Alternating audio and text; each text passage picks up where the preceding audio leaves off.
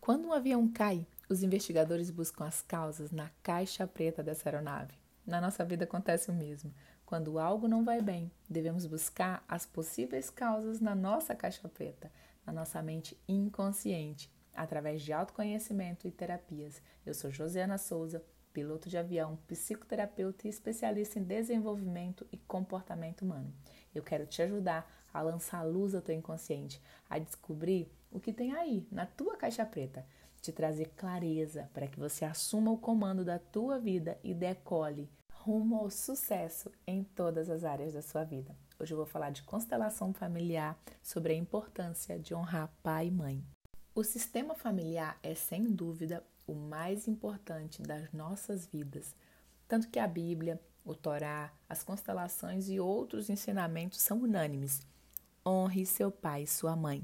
Muitas pessoas que não se relacionam bem com seus pais vivem uma vida bem mais ou menos. São infelizes no que fazem, não são boas em se relacionar com os outros e não conseguem viver com prosperidade.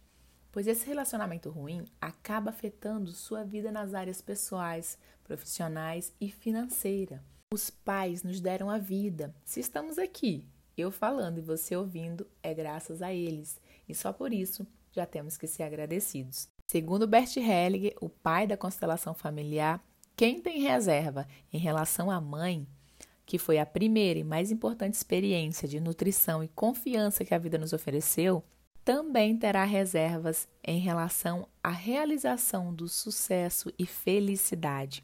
O sucesso dos negócios vem com a bênção da mãe. Quem rejeita a mãe permanece pobre, pois a abundância e a prosperidade chegam quando a nossa mãe é honrada por nós como mãe, conforme ensina as constelações familiares e a visão sistêmica. Agora eu vou te dar sete dicas para que você tenha ainda mais prosperidade. A primeira delas é viva em paz com seus pais. Seja grato pelos seus pais do jeito que eles são, não do jeito que você queria que eles fossem. Número dois, Elimine o que pode estar sugando a tua energia. Tire tudo que pode estar te incomodando na vida. Se tiver dívida, negocie. Sabe aquele móvel que está quebrado em casa? Conserte. Aquele barulhinho que está te chateando no carro? Acabe com ele. E que tal focar nas energias boas? 3.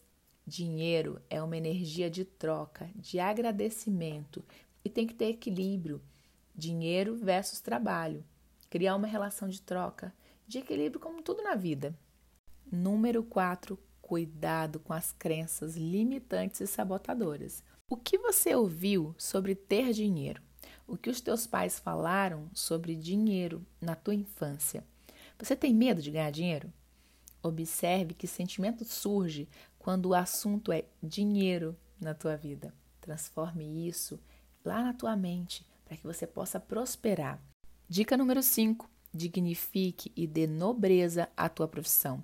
Foque no benefício que a tua profissão ou o teu negócio proporciona para as pessoas. Você serve as pessoas, agrega valor a elas e o dinheiro é uma consequência disso, é uma recompensa. Número 6, valorize o seu dinheiro. Olhe para ele com os bons olhos, respeite o seu dinheiro. Como você costuma olhar para o seu extrato bancário? Você sabe quanto você ganha? Você sabe quanto você gasta? Você pode estar sem querer excluindo o dinheiro de sua vida, sabia? Seja grato por tudo que você recebe, até mesmo pelas contas que foram feitas por você em troca de algum benefício. Se você não respeitar a energia do dinheiro, ele irá embora. E número 7, faça as pazes com a sua vida. Aceite o seu passado, viva o seu presente e dê uma olhadinha, uma espiadinha no futuro maravilhoso que você terá.